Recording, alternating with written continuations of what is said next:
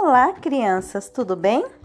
Você gosta de histórias? Ah, eu gosto muito de história. Eu gosto de ouvir e de contar histórias.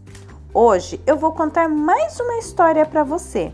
Eu sou Vânia Matias e, através de histórias, ajudo crianças a desenvolver a autoestima e alcançar os seus sonhos. Vamos para a história de hoje?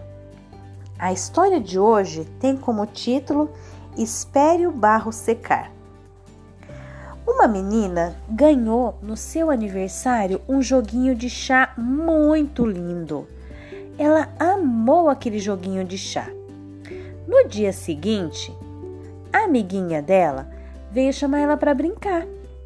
Só que ela ia sair com a mamãe e ela falou: Eu não posso brincar com você agora. Mais tarde, quando eu chegar, a gente brinca. A amiguinha falou: Ah, mas eu posso ficar brincando com o seu joguinho de chá ali no jardim?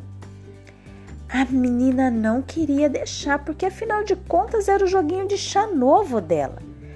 Mas, por insistência da mamãe, ela deixou a amiguinha brincar. Mais tarde, quando ela chegou com a mamãe, a amiguinha não estava no jardim. Quando ela chegou no apartamento, O joguinho de chá estava jogado no tapete, todo espalhado e ainda tinha pecinhas quebradas. Ela ficou com muita raiva e falou para mamãe: Mamãe, eu vou agora reclamar com ela. Onde já se viu ela deixar meu joguinho de chá desse jeito? A mamãe falou para ela o seguinte: Filha, não é sábio você ir resolver as coisas enquanto está com raiva. Lembra aquela vez que você estava passeando com a vovó e você pisou no barro e queria limpar o seu sapato imediatamente? E a vovó falou para você esperar o barro secar, que ficaria mais fácil? Então, com a raiva é a mesma coisa. Nós precisamos esperar primeiro a raiva secar. A menina ficou um pouco triste, mas foi assistir TV. Dali a pouco, a campainha tocou. Quando ela abriu a porta, era amiguinha com embrulho numa caixa linda e já foi falando para ela: Me desculpe, eu estava brincando com o seu joguinho de chá no, no jardim quando aquele menino malvado veio pedir para brincar comigo.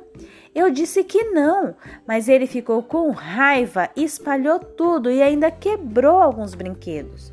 Quando eu contei para minha mamãe, ela foi imediatamente comigo comprar outro para você. Está aqui o seu jogo. Me perdoe. Ai, a menina ficou tão sem graça e ainda disse assim: Não faz mal. Agora a minha raiva já secou.